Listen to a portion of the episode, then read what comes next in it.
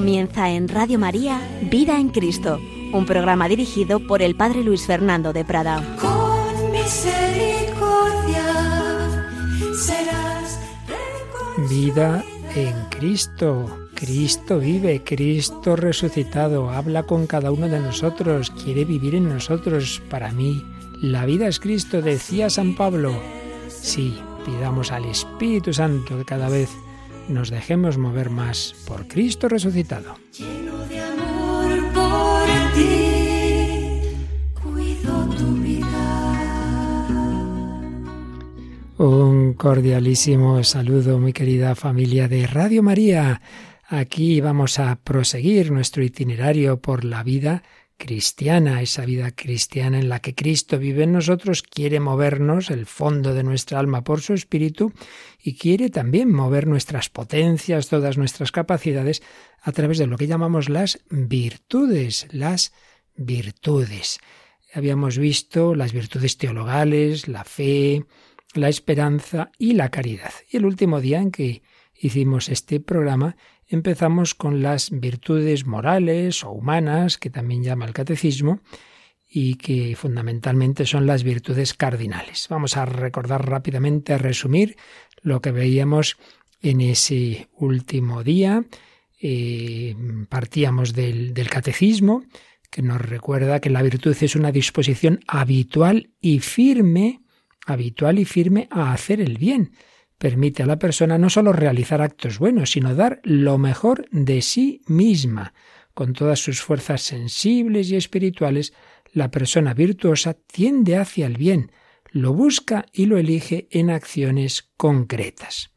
Y luego, pues de las virtudes humanas o morales, nos dice el catecismo, el número anterior era el 1803, el 1804 nos dice que esas virtudes humanas son actitudes firmes, disposiciones estables, perfecciones habituales del entendimiento y de la voluntad que regulan nuestros actos, ordenan nuestras pasiones y guían nuestra conducta según la razón y la fe, proporcionan facilidad, dominio y gozo para llevar una vida moralmente buena. El hombre virtuoso es el que practica libremente el bien. Son las claves que nos da el catecismo sobre lo que significan esas virtudes humanas. Fijémonos en que estas indicaciones que nos da el catecismo nos han dicho que las virtudes proporcionan facilidad, dominio y gozo para llevar una vida moralmente buena. No nos imaginemos al hombre virtuoso como el que tiene que hacer unos esfuerzos tremendos, le cuesta actuar bien. No, no, no. Precisamente las virtudes hacen que pueda realizar esas actividades conforme Dios quiere con facilidad, con cierta facilidad. Ya no es algo que le cuesta un esfuerzo muy grande, con dominio y con gozo.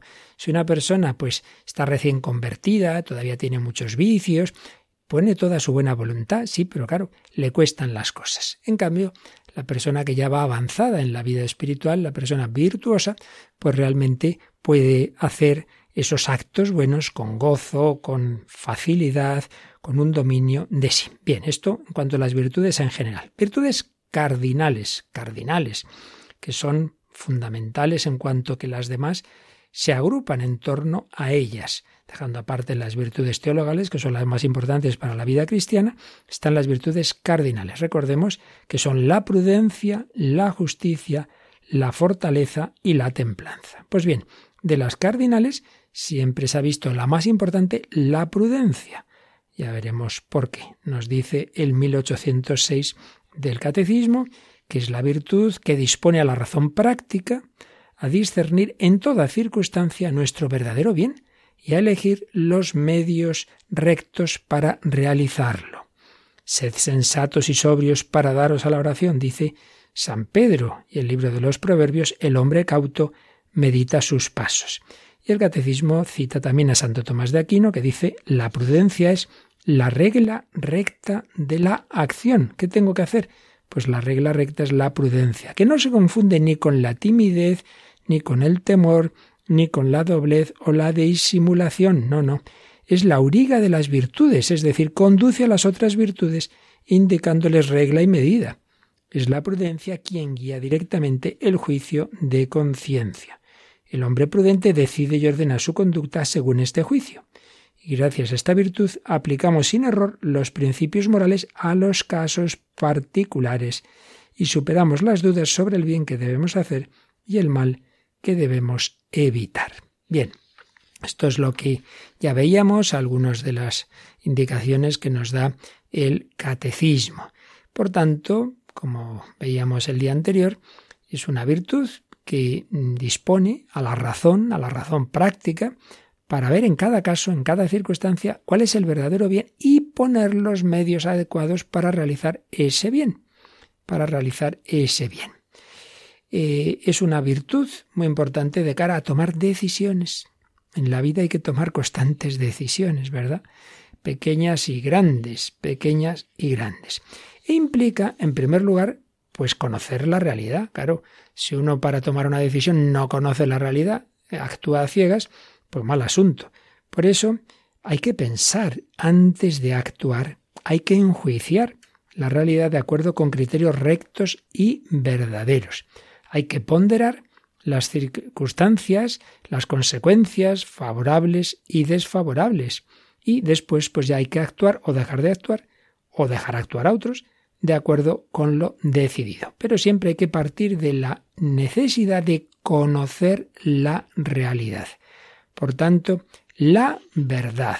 Sin verdad, sino si andamos con lo que llamaba Benito XVI la dictadura del relativismo, mal asunto. Ahí no se puede actuar nunca con prudencia si uno parte de que no conoce la verdad, no conoce la realidad. Por tanto, en primer lugar hace falta observar bien las situaciones, reflexionar con calma sobre ellas, reflexionar, analizar la información disponible, las consecuencias, después decidir con rectitud y ánimo, actuar ya, actuar conforme a lo pensado y a lo decidido.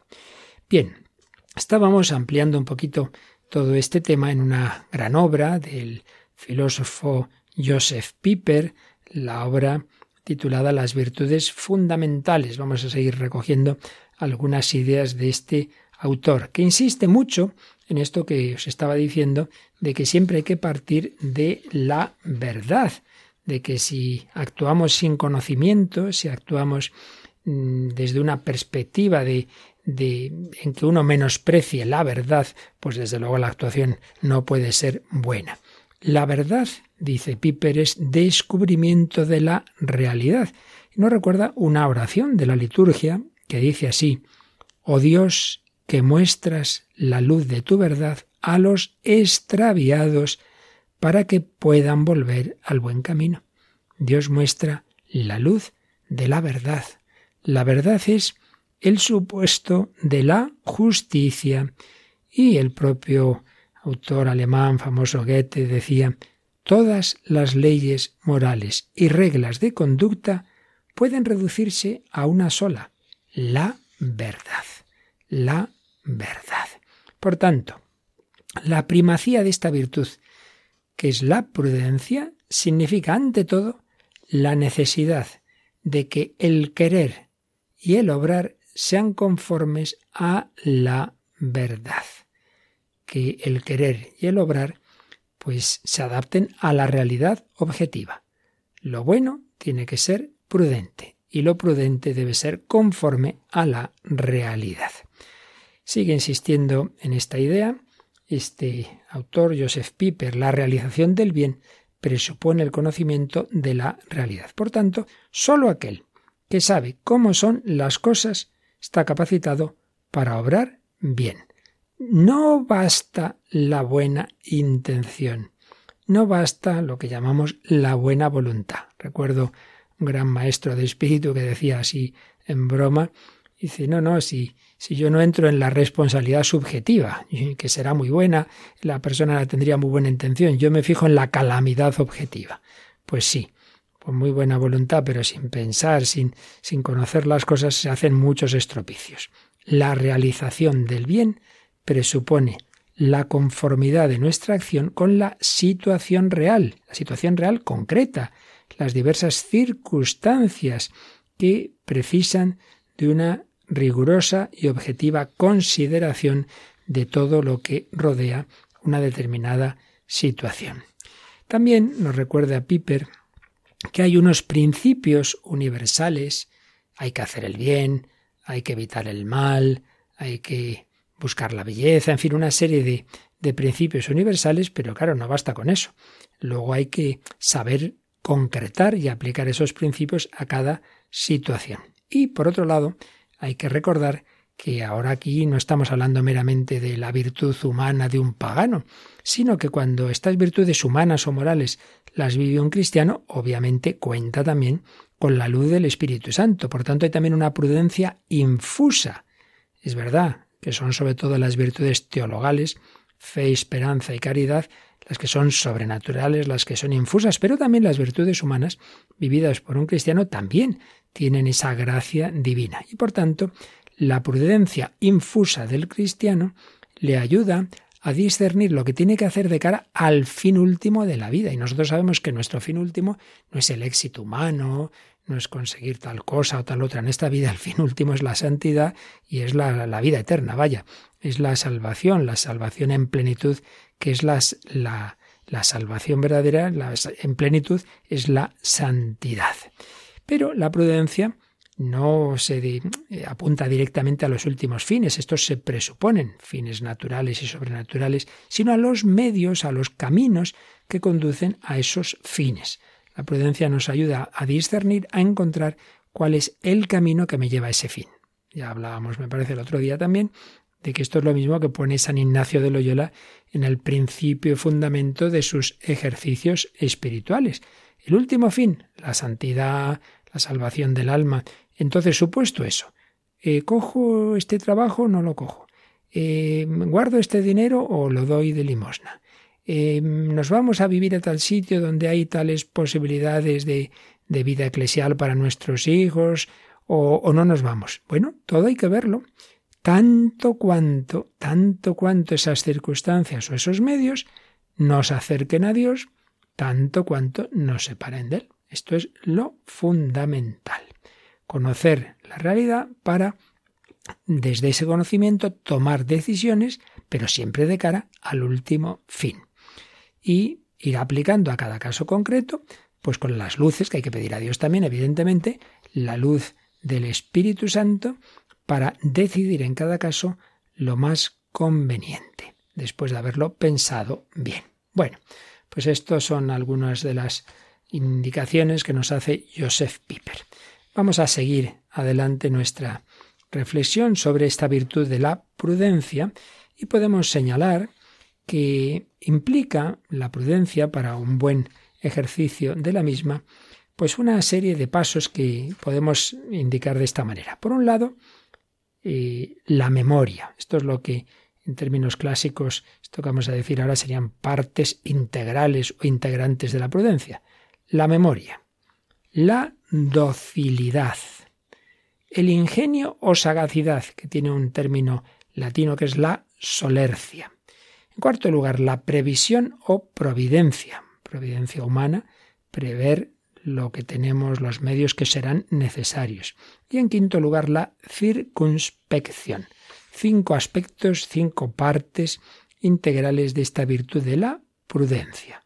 La memoria, la docilidad, la sagacidad o solercia, la previsión o providencia y la circunspección. La memoria. ¿En qué sentido? Hombre, pues porque de cara a tomar decisiones nos ayuda mucho la experiencia del pasado. Y la experiencia se adquiere personalmente, lo que tú has vivido, o atendiendo a la historia, lo que otros han vivido, o pidiendo pues consejo a la experiencia de los demás. Claro, la inexperiencia por esto es más propia de los más jóvenes y de los menos cultos. La persona con más años, con experiencia bien asimilada o que sabe también pedir a los demás, consultar a los demás, pues mm, este primer paso pues lo va, lo va a vivir mejor. Esa memoria, ese recordar eh, lo que tú has vivido o pedir el consejo de los que han vivido otras experiencias, evidentemente va a ayudar no es que sea siempre determinante, pero va a ayudar a la decisión que tenemos que tomar ahora, el recuerdo de lo que ha ocurrido en otras ocasiones semejantes con tal tema o con tal otro. En segundo lugar, la docilidad. Y aquí entra esto que os decía de que a lo mejor uno mismo pues, pues no tiene mucha experiencia o no se fía simplemente de su experiencia y hace muy bien, sobre todo en cosas importantes. Por eso es fundamental la docilidad. ¿Qué es esto? Pues la capacidad para aceptar enseñanza y consejo de quienes saben más que tú de algo. Hombre, esto es muy importante. Por eso, otra virtud de la que ya, si Dios quiere, hablaremos algún día, que tiene mucho que ver con todas, y desde luego con esta es la humildad. La humildad.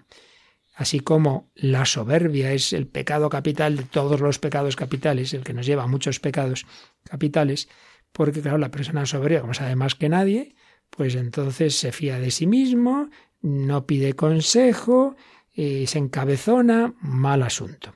Y en cambio la humildad, la humildad nos lleva a pedir ese consejo, sobre todo en temas que uno ve, hombre, que no es el mayor experto del mundo, y siempre es bueno, cuatro ojos ven más que dos, como decimos.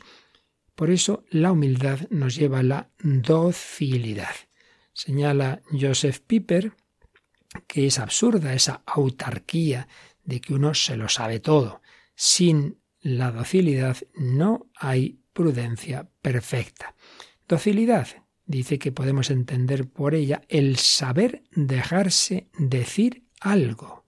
Saber dejarse decir algo. Hay personas que dicen no le puedes decir nada, enseguida se enfadan, porque todo lo reciben mal.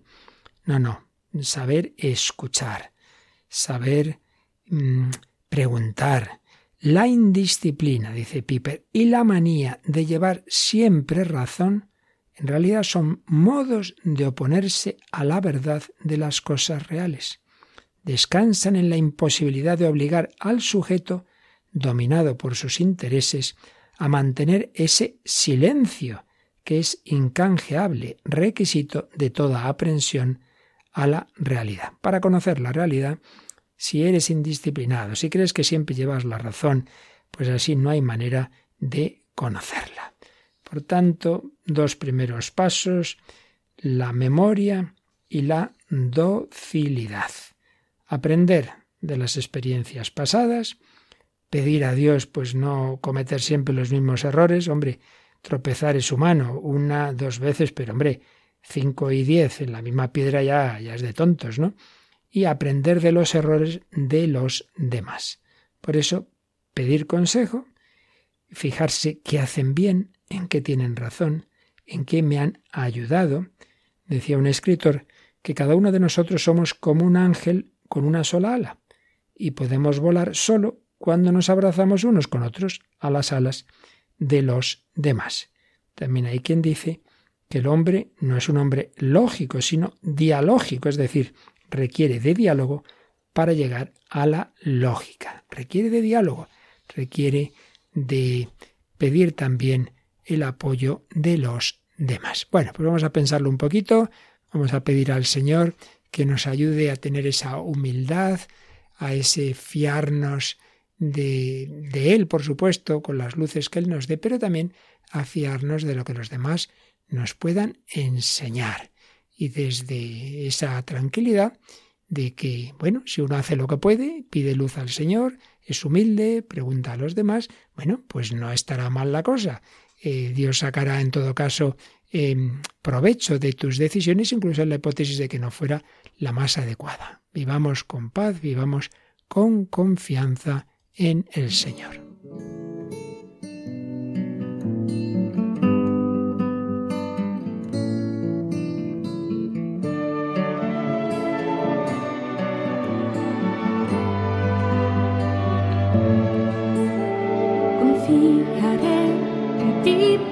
Eres mi Padre. Esperaré en ti porque eres mi creador. Me apoyaré en ti porque tú eres fiel.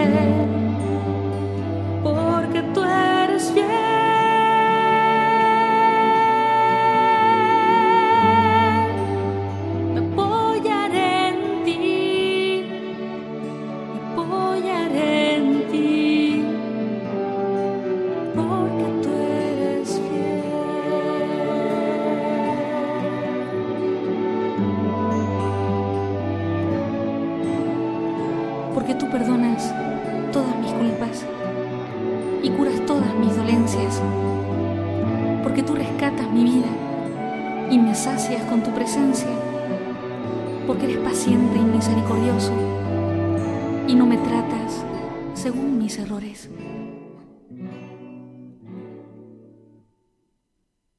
Confiaré en ti porque tú eres mi Padre. Esperaré en ti porque eres mi creador.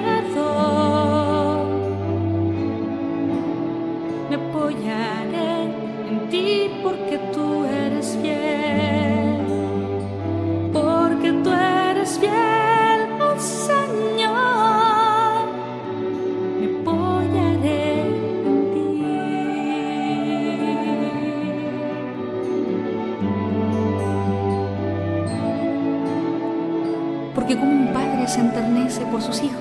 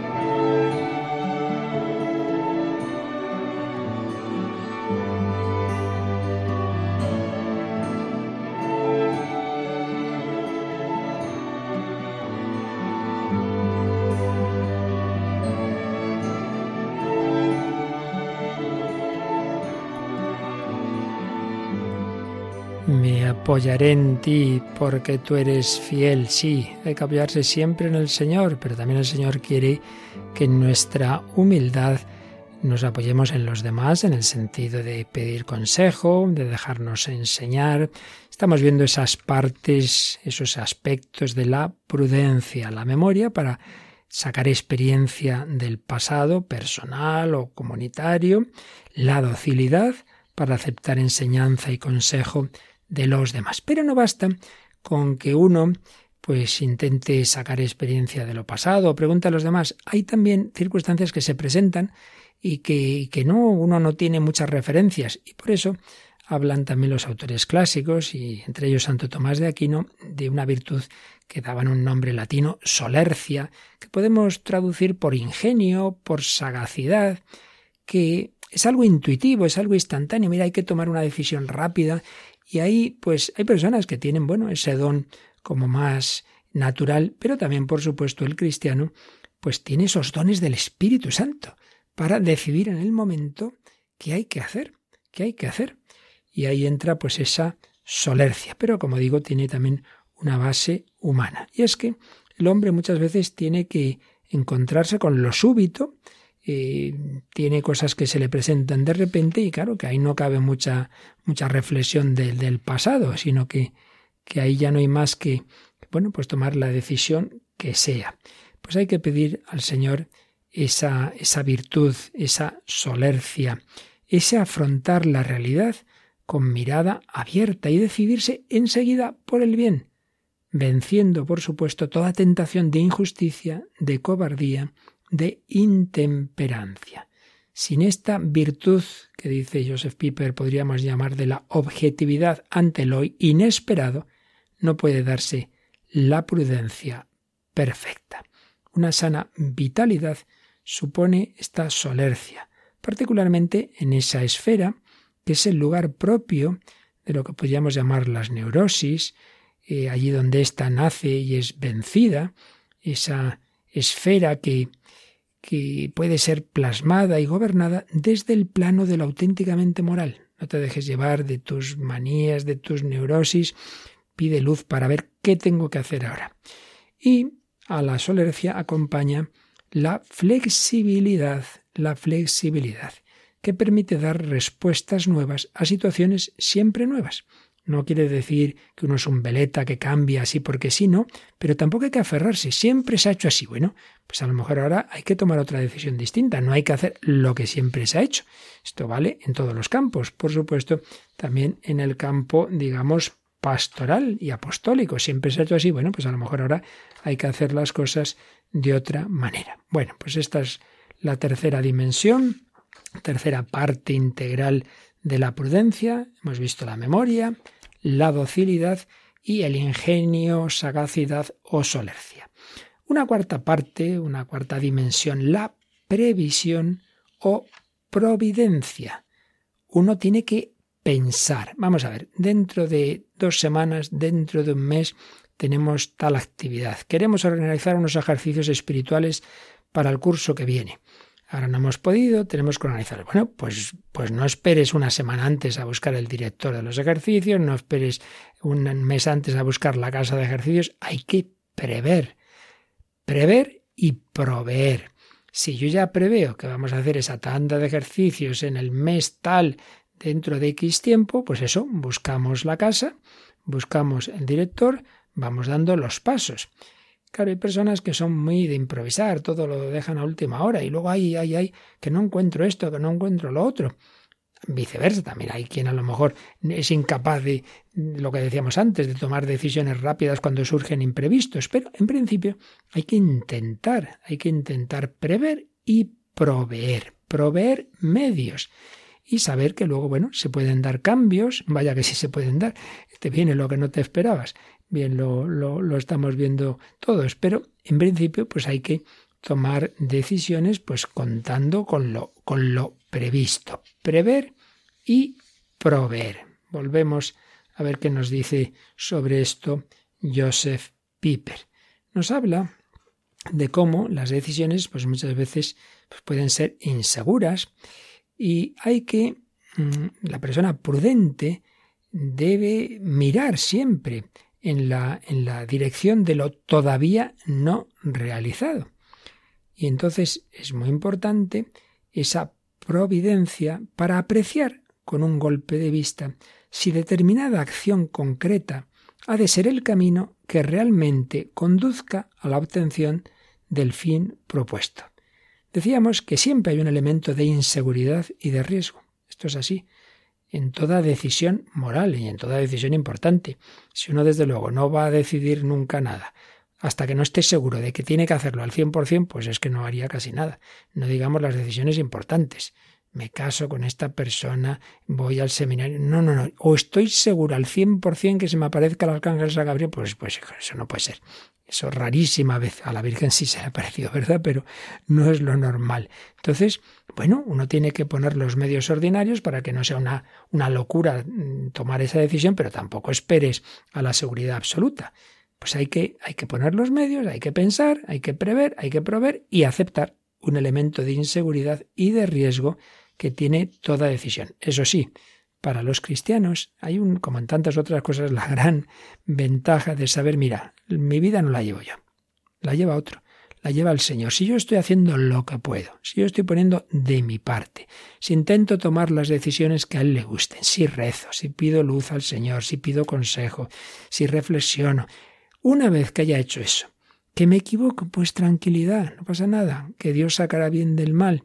Dios lleva mi vida. Por tanto, tampoco estar ansioso. Señor, yo he tomado esta decisión porque creía que era lo que tú querías y si no, pues ya, ya tú enmendarás el error que ha sido pues con, con, buena voluntad. Es verdad, decíamos antes que no basta la buena voluntad, hay que pensar, pero si ya has pensado, si has hecho lo que has podido, pues aceptemos también que pueda haber errores, que si Dios los permite es porque no va a pasar nada grave. Si tú has hecho lo que tenías que hacer, lo has intentado tomar bien la decisión y Dios aún así permite un error, será porque va a sacar de él un provecho. No te preocupes, no te preocupes. Santo Tomás de Aquino dice, la certeza que acompaña a la prudencia no puede ser tanta que exima de todo cuidado. No esperes una certeza absoluta. Dice Piper, es inútil que el hombre espere ni aguarde para tomar una decisión al momento de contar con la certeza teórica de una conclusión que fuerce a su asentimiento. Sí, sí, como dos y dos son cuatro, seguro. jamás alcanzaría a decidirse ni a salir de ese estado de, de lo irresoluto. El prudente no espera certeza donde y cuando no la hay, ni se deja tampoco embaucar por las falsas certezas. Por tanto, no confundamos la, prudencia, que esto a veces se confunde, con la persona que para e-, evitar errores y equivocaciones, pues hace muy pocas cosas. No, no, no nos olvidemos de la parábola de los talentos. ¿Cuál quedó peor de todos? El que por una falsa prudencia guardó el talento. No sea que lo fuera a perder. Pues mira, pues ya lo perdiste. Porque Dios lo que quería era que eso se multiplicara, que eso diera fruto.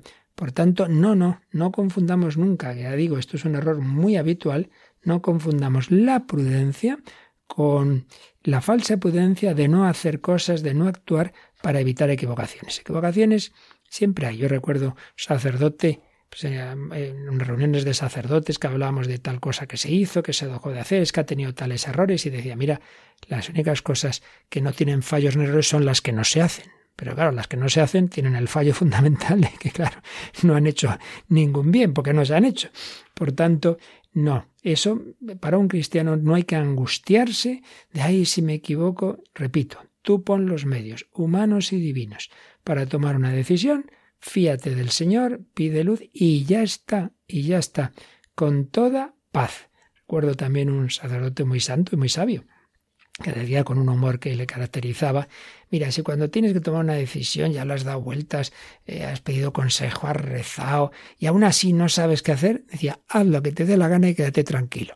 Así dicho a lo bruto, ¿verdad? En Román Paladino, pero es un consejo muy sabio que a muchas personas que se angustian hay que decirles, haz lo que quieras y quédate tranquilo. Porque lo que seguro que Dios no quiere, eso sí que seguro que no, es que estés ahí con esa ansiedad, ay, ay, si me he equivocado, ay, si no sería esto, ay, que tomé tal decisión, que ya está, que ya está, que no le des más vueltas.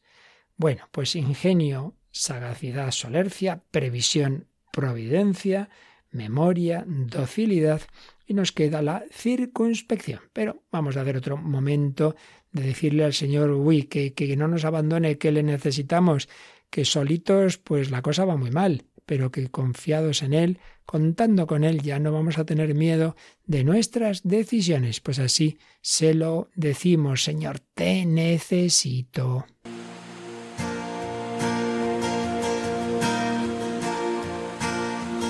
Señor, yo vengo a confesar, he puesto aquí para descansar. Y sin ti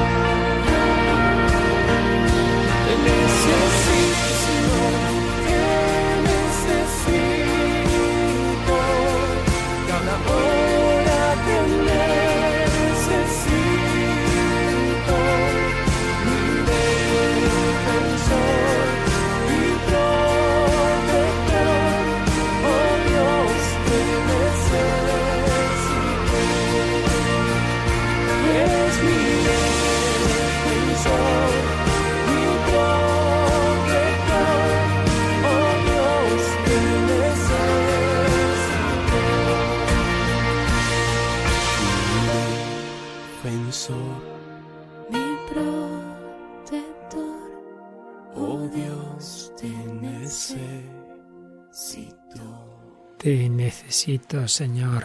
Te necesitamos. Sin el Señor, qué errores cometemos, qué decisiones tomamos. Por eso pedir luz siempre al Señor, pero ayudarnos pues de estos consejos, de estas indicaciones, de la tradición moral y espiritual, reflexionar, recordar lo que hemos vivido o han vivido otros con la memoria, con la docilidad, pedir al Señor también esa capacidad de actuar ante un imprevisto, la solercia, prever lo que tenemos en el futuro y proveer los medios para ello, la providencia, que añadamos al respecto que Santo Tomás de Aquino le da muchísima importancia a esta providencia y de hecho, si no me equivoco, de ahí viene el mismo nombre de la prudencia, de la providencia. Sí, ese proveer los medios para los verdaderos fines. Bien, y nos queda un quinto elemento, una quinta parte integral de la prudencia, que es la circunspección. Circuns, es decir, darse cuenta de lo que nos rodea, de las circunstancias que nos envuelven. Las cosas no son así en abstracto. Hay que ver en este caso concreto esto esta decisión que tenemos que tomar, bueno, en qué momento estamos, en dónde estamos, todas las circunstancias. Si no, es lo típico de quien a lo mejor lo que dice es verdad, pero lo dice a quien no habría que decírselo, o en el momento menos apropiado, o hará lo menos oportuno. Eso, por desgracia, hay personas que son así inoportunas, ¿verdad? Sí, si a lo mejor lo que dicen es verdadero, pero justo vas y lo dices, hoy, hombre, hoy esta persona está desanimada y vas y se lo sueltas hoy. Ahí recuerdo otro sacerdote que a veces nos decía, no digas hoy lo que puedas decir mañana. Estás ahora en un momento así fadado o el otro. No, digas hoy lo que puedas decir mañana. Ahora, tampoco dejes para pasado mañana lo que tienes que decir mañana. Porque ya hemos dicho antes y lo repito, que a veces entendemos por prudencia la falsa prudencia de callarse siempre y eso tampoco es así. Así pues, con estos elementos, con estos aspectos que hay que pedir al Señor y que hay que intentar ejercitar y, fijarse en quienes son personas sensatas y que suelen tomar buenas decisiones y pedir también que nos ayuden. Esfuérzate siempre en pensar bien lo que vas a hacer. No te precipites. Analiza las consecuencias. Responsabilízate de ellas. Valora las diferentes opciones. No decidamos lo primero que se nos viene a la cabeza. Aunque estemos repitiendo cosas, pero nunca nos viene mal, y otros matices o capacidades a desarrollar para ser prudentes, pues serían observar bien, personas observadoras, y eso nos ayuda a reconocer lo bueno y lo malo. Fíjate, esta persona hizo esto. Yo, por ejemplo, en mi vida he tenido pues a lo largo de la vida, pues muchos profesores, y yo pensaba esto, digo, mira, este esto lo hace muy bien, este mal. Bueno, pues de todo es fijarse y aprender lo bueno y lo malo. Y uno va observando y eso le puede servir y le sirve luego para explicar mejor cuando te toca. Y lo mismo en todos los demás campos. Saber distinguir entre lo que sucedió y lo que la gente dice que sucedió. Uy, qué importante es esto. No te fíes así de primeras que te vienen contando esto, lo otro. Anda que no hay, sin mala voluntad, ¿eh? no estoy hablando de personas mentirosas o calumniadoras, no, simplemente que las personas humanas, pues cada uno cuenta la feria como le va en ella y tendemos a, ser muy subjetivos, muy subjetivos.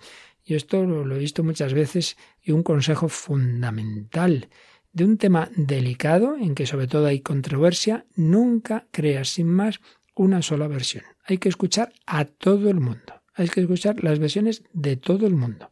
Nunca des un juicio, ni siquiera interno, solamente habiendo escuchado a una parte. Pero no, no, pero si es que esa persona yo la conozco y es muy buena, sí será muy buena, si yo eso no lo niego.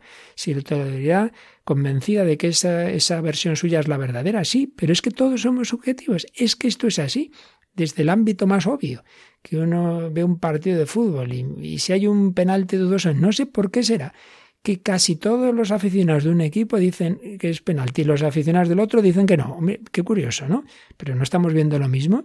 Y es que nos puede mucho lo emocional, nuestras pasiones, nuestros gustos, nos puede mucho. Por tanto, No fiarse, por favor, sin más. Esto hace muchísimo daño. Yo esto lo he visto en instituciones, en grupos, personas que se han creído una cosa falsa, sin más, y eso ha roto una relación. Han desconfiado de un sacerdote porque le contó tal persona que había hecho. Y no era así, no era así. Y no es que, repito, no estoy hablando de calumnias, que ellos ya sería el colmo, sino simplemente de que uno pues cuenta las cosas a su manera, subjetivamente, el otro se lo cree sin más. No, no, seamos cautos, saber eh, poner un filtro siempre en lo que nos llega. Saber buscar bien la información que nos va a permitir decidir bien. Bueno, esto imaginaos en los medios de comunicación, anda que no llegan cosas. Hay que saber, oye, cuáles son las fuentes más fiables, pero para todos nosotros, eh, que sepas acudir a quien te puede informar bien. Saber analizar las consecuencias de algo que se va a decidir. Y por supuesto, ya lo un poco lo anticipábamos antes, no dejarse llevar de pasiones, de enfados. Esto es muy importante. Una persona que está en un momento de pasión difícilmente va a ver la realidad con objetividad y mucho más difícilmente va a actuar como debe.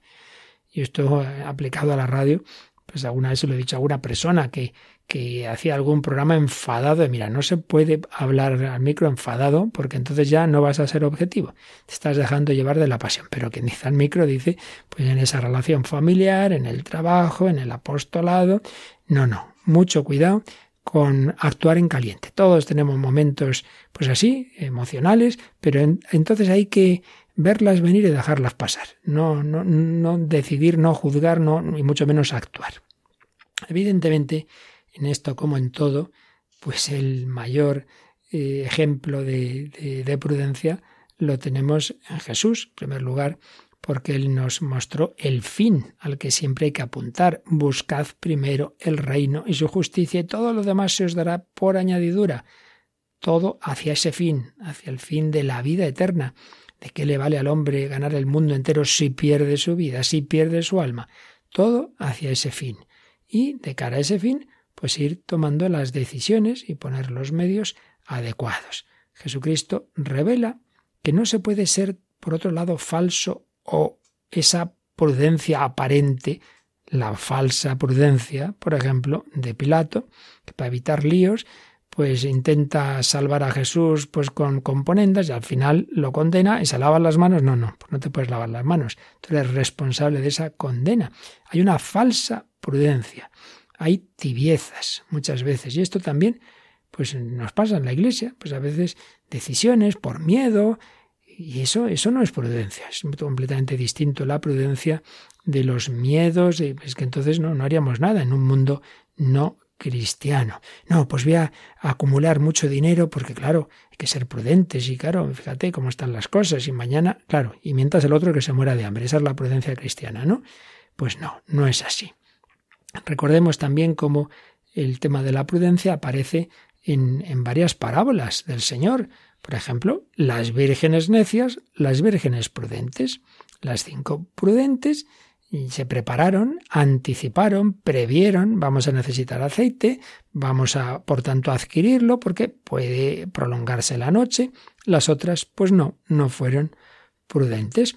O ese administrador que cumple con las tareas encomendadas por el dueño de los bienes, cuida a los criados, etcétera, etcétera. Bien, vamos a terminar pues señalando los vicios contrarios, claro, toda virtud tiene un vicio o unos vicios contrarios. Los autores morales pues han señalado diversos vicios que van contra la prudencia, que ya pues bueno, se deducen de todo lo que hemos estado diciendo, pero viene bien el concretarlos y ponerles nombre. Por ejemplo, padre Rollo Marín, un dominico muy sabio, ya fallecido, resumía de esta manera eh, los vicios contra la prudencia en dos grupos. Por un lado, los claramente, manifiestamente contrarios a la prudencia. Y luego, los que parecen, se parecen a la prudencia y no aparentemente no son contrarios, pero en realidad es una falsa prudencia. Los primeros, vicios manifiestamente contrarios a la prudencia. Dice, en primer lugar, la precipitación. Cuando uno obra temerariamente simplemente dejándose llevar de la pasión o del capricho. Bueno, lo que decíamos antes, uno se deja llevar de la pasión, quiere muchísimo a esta persona, y entonces, como la quiere tanto, ya ha decidido hacer esto, oye, y los demás hijos o los demás sobrinos y los demás, ah, bueno, es que me ha podido el corazón. Bueno, y al revés, ¿no? Pues este me cae mal, entonces seguro que él es el culpable, y antes de preguntar a nadie ya le has puesto verde. Precipitación. Obrar temerariamente, precipitadamente, dejándote llevar de la pasión o del capricho. Ay, no he podido evitar comprarme esto. Un poquito caro, ¿no? Ay, es que en cuanto lo he visto me ha podido. Pero hombre, que, hay que pensar un poco, que, que no nos sobra el dinero. El capricho tomar decisiones así precipitadamente. Segundo, la inconsideración, ese vicio por el cual se desprecia o se descuida atender a las cosas necesarias para juzgar rectamente. Bueno, es ese, pues no pararse a pensar también, el no considerar las cosas, bueno, pues no simplemente no dejarte llevar de la pasión o del capricho, sino eso pensar, caramba, pensar, pararse a pensar, que nos cuesta bastante, que, que actuamos sin pensar. Tercero, la inconstancia, la inconstancia. Sí, uno ya ha visto lo que tenía que hacer, uno ya lo ha decidido, sí, pero luego, pues abandona esas decisiones. ¿Y por qué?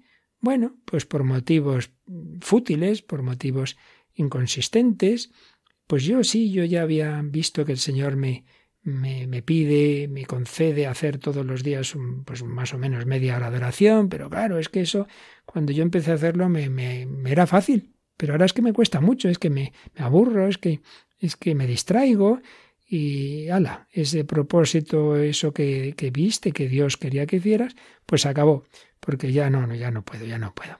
O uno empieza ese, esa carrera, Sí, es una carrera que me gusta, pero claro, hay que estudiar mucho y, y lo va dejando, lo va dejando. La inconstancia. Uno tiene esa amistad con esta persona y al primer disgusto, oye, qué problemas siempre hay en toda relación, no hay nada perfecto. Esos novios que a la primera discusión hay cada uno por su lado. La inconstancia, abandonar fácilmente, fácilmente los buenos propósitos y determinaciones. Obviamente, como todos los vicios están relacionados, como también las virtudes, muchas veces, ¿por qué se, se caen estos vicios contra la prudencia? Por los pecados capitales. Si una persona, pues por ejemplo, le domina mucho la ira, pues esto que decíamos, enfadado, pues se toman malas decisiones. Si uno le domina la envidia, Claro, basta ver a esa persona que es que yo no puedo verla, pues también se toma malas decisiones. Si uno le domina la lujuria, pues lo mismo. No, no, pues qué casualidad, he escogido hacer el trabajo con esa chica de la que está echándole el ojo con, mal ojo, ¿no? Pues cuántos, tanto los pecados capitales, la, avaricia, pues que a uno le lleva, pues a como sea, eh, tomar una decisión de cara a ver si consigo ese dinero, ese negocio que no está claro.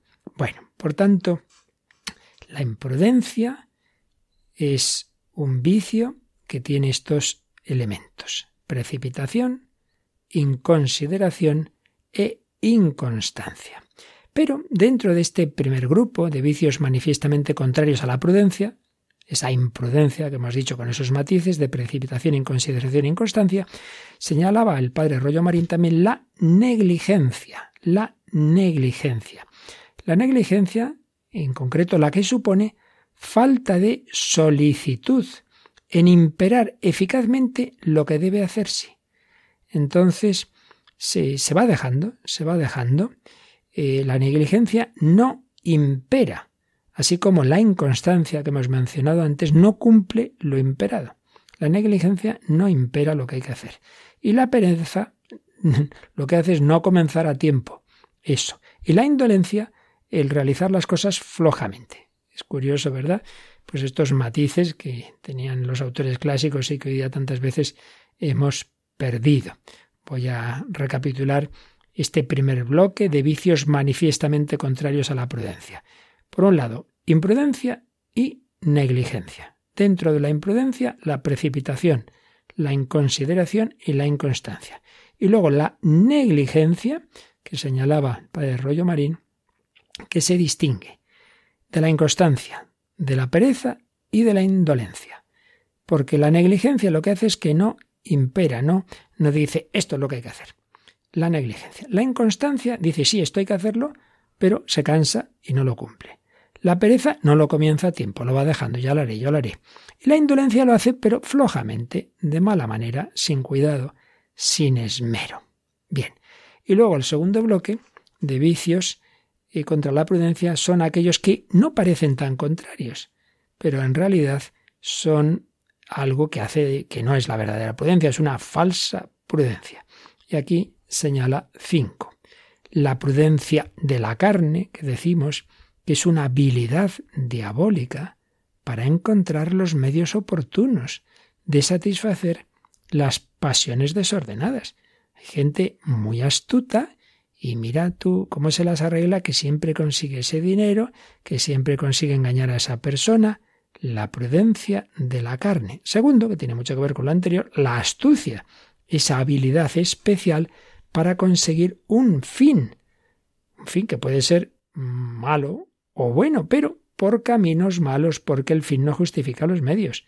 Entonces uno es muy astuto y consigue lo que quería, pero por vías falsas, simuladas, aparentes, aunque el fin sea bueno, el fin no justifica esos medios malos. La astucia. Tercero, el dolo, que es ya cuando se ejercita esa astucia con palabras que engañan. Cuarto lugar, el fraude, que es la astucia de los hechos hechos engañosos. Y finalmente la solicitud excesiva de las cosas temporales o futuras, que presuponen una imprudente estimación del valor de las cosas terrenas y una falta de confianza en la divina providencia. En este tipo de, vicios, sobre todo lo que está, el pecado capital que está de fondo, es sobre todo, no solo, pero sobre todo en la avaricia como sea, hay que conseguir más dinero, esas cosas que a mí me gustan tanto, y todo eso pues te lleva a, esas, a esos caminos de astucia, de fraudes, de engaño, que vamos a decir en el mundo de hoy, en el que hay tanta corrupción. Bueno, pues con esto, de manera sencillita y básica, pues creo que podemos dar por concluida esta reflexión que estamos haciendo por el camino de las virtudes, después de las teologales, las morales, las cardinales, y de la primera de ellas, la prudencia. Hemos dedicado estos dos programas, por lo menos para tener unos cuantos conceptos clave, pero lo principal, pues es esas sugerencias que hemos ido recogiendo de pensar las cosas, de pedir luz a Dios, de pedir consejo, de no dejarnos llevar de lo primero que se nos ocurre, de no dejarnos llevar de la pasión, en fin, todo esto, pues ojalá que nos sirva a todos para ser prudentes como Dios quiere que lo seamos, esa prudencia que nos llevará al cielo, esa prudencia para llegar a nuestro último fin, que el Señor nos lo conceda a todos.